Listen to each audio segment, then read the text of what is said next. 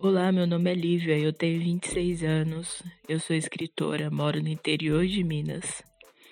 E a minha vivência enquanto uma lésbica preta e que principalmente não performa feminilidade foi desabrochar mesmo no ano de 2016, que foi quando eu entendi algumas situações e a partir de 2018 eu comecei a escrever sobre isso de uma forma mais profunda. E só em 2019 eu tive coragem de publicar alguma coisa que foi o No Olhar do Invisível. Eu tenho é, algumas obras no Wattpad, como O No Olhar do Invisível, Colisão de Galáxias e A Estrada de uma Caminhão. Todas elas abordam sobre a vivência de mulheres pretas que performam, femini que performam feminilidade e que não performam. Então, esses trabalhos são muito importantes para mim naquela plataforma e em agosto, é, um dos meus trabalhos vai sair na Amazon de forma digital, que é o No Olhado Invisível. E é isso, eu tento falar bastante sobre afetividade, sobre amor, que eu acho que é um assunto super é, válido assim para nós, que isso nos é negado, nós somos colocadas numa posição de invulnerabilidade muito grande enquanto mulheres pretas caminhoneiras. E eu tento abordar isso e mostrar que é natural a gente se sentir vulnerável e nós queremos sentir amor, nos sentir amadas, sabe? E é basicamente isso. É, sobre inspiração, mulher que me inspirou. É, foi muito cedo, em 2019, 2010. Eu vi o The Voice, eu não sei exatamente se foi esse ano, mas eu vi a Ellen Oléria. Inclusive, eu, eu admiro ela até hoje. Foi a primeira, primeira mulher preta que assumidamente lésbica eu vi na TV e a partir daí eu comecei a entender que era natural, sabe, nós ocuparmos alguns lugares. Ainda não tinha total consciência que eu tenho hoje na época, mas eu me lembro que foi a primeira mulher que eu vi e que me inspirou. Quem começou o episódio de hoje, assim como ela falou, foi a Lívia Ferreira, uma escritora excepcional e que vale muito a pena conferir o trabalho dela. E embora a fala dela tenha sido maravilhosa em sua totalidade, eu vou pegar um gancho no fato de a Ellen Oléria ter sido um ícone e inspiração para ela. Para, primeiro, dizer que mulheres lésbicas e negras não só podem, como devem ocupar todos os lugares, e também que no episódio de hoje irei falar sobre a visibilidade e representatividade lésbica. Eu sou Isabela Karpinski e esse é o Vamos ao que Interessa.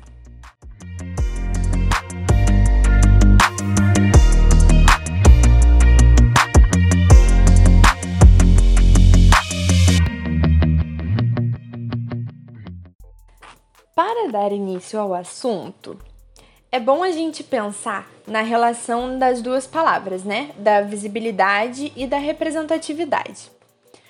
Conceituando um pouco, a visibilidade no mundo da física é a propriedade pela qual os corpos são percebidos pelo sentido da visão. E é essa conceituação que a gente vai usar, de, de estar visível, de ser vista.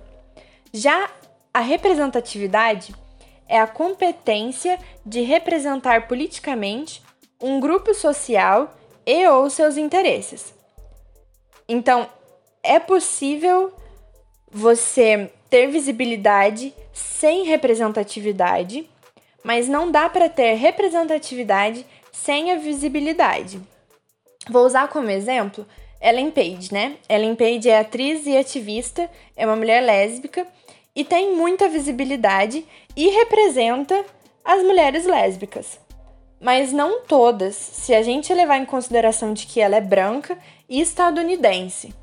Então, assim, ela tem visibilidade e representa um grupo específico. Mas as lésbicas negras, pardas ou sul-americanas ou de qualquer outro país que não seja os Estados Unidos não são representadas, mas existem outras mulheres lésbicas que têm visibilidade e que representam essas mulheres. Só que a Ellen Page, assim como outras atrizes lésbicas têm menos visibilidade do que atores como, por exemplo, um péssimo exemplo, mas o Johnny Depp, que é um cara escrotaço, mas ele tem muito mais visibilidade do que a Ellen Page. E por que isso acontece? Porque a gente está inserido numa sociedade machista e também heteronormativa.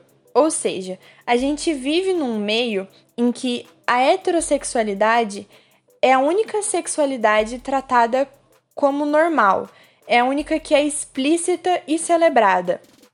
Por exemplo, se a gente pegar agora um perfil qualquer no Instagram de fotografia de casamento, a maioria esmagadora das fotos serão de casamentos heterossexuais. Se acharmos alguma foto de um casamento LGBT, mais difícil ainda vai ser de um casamento lésbico. Entende? É, se, a gente, se a gente notar no dia a dia, em novela, em música, em livro, em rede social, como, como eu já falei, na maioria dos nossos círculos sociais também, os casais formados por uma mulher e seu cônjuge, seu parceiro, seu namorado, enfim, eles têm muito mais visibilidade do que um casal formado por duas mulheres. Agora, trazendo para o cinema e na história da produção audiovisual, a representatividade e a visibilidade lésbicas nem sempre foram as mesmas. É como se existissem tipos de filmes. O primeiro são aqueles filmes que não têm nem visibilidade nem representatividade que é quando, por exemplo, tem uma, uma personagem que é lésbica, mas a gente só vai saber que ela é lésbica depois porque alguém soltou numa entrevista que ela era lésbica ou porque a gente imaginou que era. Um exemplo disso é a Velma, do Scooby-Doo, que depois de cinco live actions já gravados, há, há um tempo já, esse ano foram soltar que, na realidade, era pra Velma ter sido uma personagem lésbica. Só que ela não foi, ela foi uma, mais uma personagem heterossexual. O segundo tipo são aqueles filmes que têm a visibilidade, mas não têm a representatividade. Ou que eu chamo de representatividade falha. Não sei se esse conceito existe, depois eu vou pesquisar. Mas, continuando. são, são aqueles filmes que têm personagens lésbicas que, por exemplo, ficaram pra tia zona ou que reforçam estereótipos que não são de todo mundo ou que as lésbicas, o pior de todos, eu acho, estão ali como objeto de fetiche para homens. E por último, mas não menos importante, inclusive eu acho que é o mais importante, é os filmes que têm visibilidade e representatividade. Assim, o maior exemplo que eu consigo pensar é Daily World, que não é um filme, é uma série, mas que foi a primeira série lesbocentrada. Ou seja, é a primeira série que acontece em volta de histórias em que todas as protagonistas são mulheres que namoram, que beijam, que transam e que amam outras mulheres. Só que ainda assim, a visibilidade de mulheres lésbicas, e aqui eu também incluo de mulheres bissexuais, é um negócio que me pega porque eu paro para pensar na minha própria experiência, sabe? E dá para incluir certinho nessas três tipos de produções audiovisuais, embora seja a minha vida e não um filme. Mas é porque assim, por exemplo, antes de eu, de eu me descobrir, era uma ou outra mulher que eu sabia que era lésbica, mas não se falavam sobre. E quando falavam, ou tinha que ser uma coisa muito em segredo, ou era assim, coisas que passavam longe de ser positivas. Depois, nos primeiros meses após eu ter me assumido, resolveram me dar referências. E para vocês terem uma noção, é, uma delas, eu vou usar um nome fictício, tá? Era da Luísa, filha da Renata, que começou a namorar uma mulher, se revoltou contra os pais, saiu de casa para morar com a namorada, depois foi traída e levou um pé na bunda e aí não tinha mais onde morar. Eu sei que parece bizarro, mas me contaram essa história. E tipo, que referência queriam me dar com isso, sabe? É claro que com o tempo eu fui procurando e encontrando referências, que na época eram poucas, mas que foram fundamentais para o meu processo de aceitação.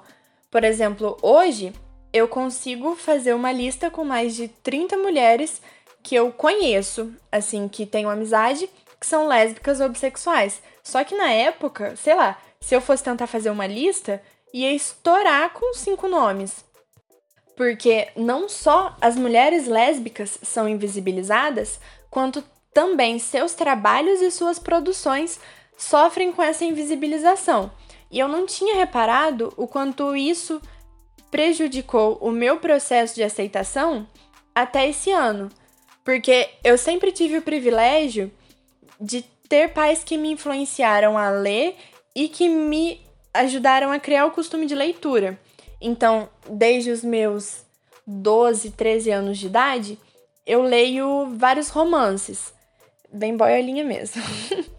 Mas só esse ano que eu fui ler o meu primeiro romance escrito por uma mulher lésbica que conta a história de um casal lésbico, que foi O Amor Não É Óbvio, da Elaine Baeta, inclusive indico.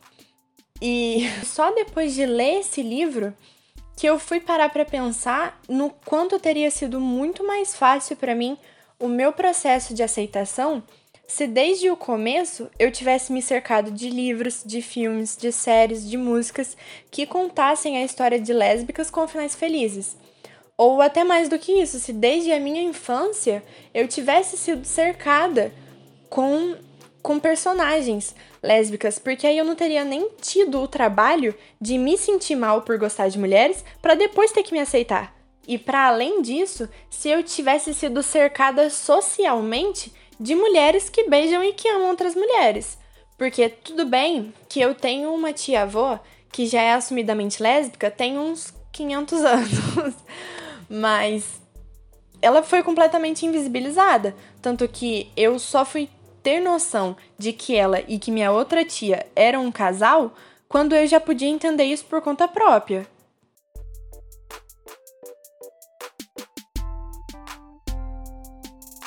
Claro que hoje o movimento lésbico caminha para a não aceitação dessa visibilidade falha, dessa visibilidade sem representatividade, que reforça estereótipo, que fetichiza e que, por mais que pareça controverso, que invisibiliza mais ainda o ser lésbica.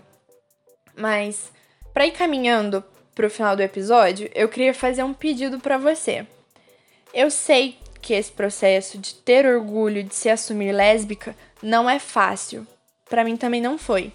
Justamente por envolver muitas outras coisas e ser um negócio pessoal e acontecer no tempo de cada uma. Mas nem por isso tem que ser um processo complicado.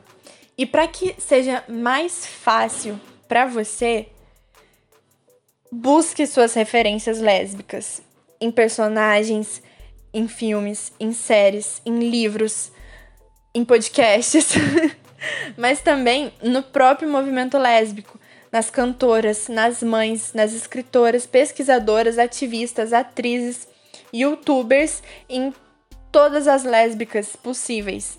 E quando você achar essas mulheres, dê visibilidade para quem representa de verdade.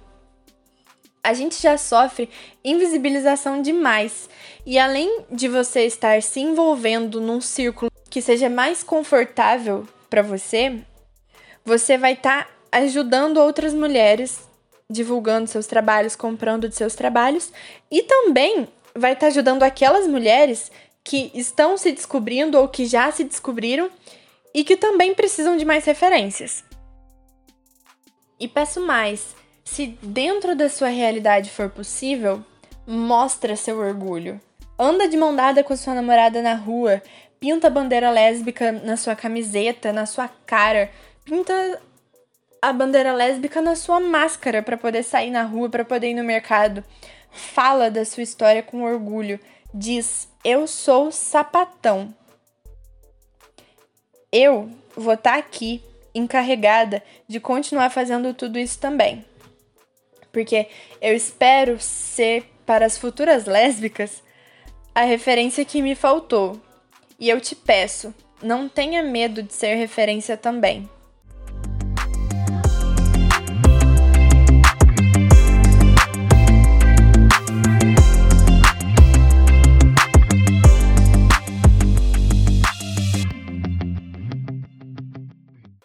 Esse foi o segundo episódio do meu podcast, mas quem vai dar o tchau não sou eu.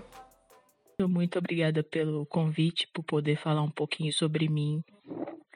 E a gente se vê por aí. Até a próxima leitura, até o próximo podcast.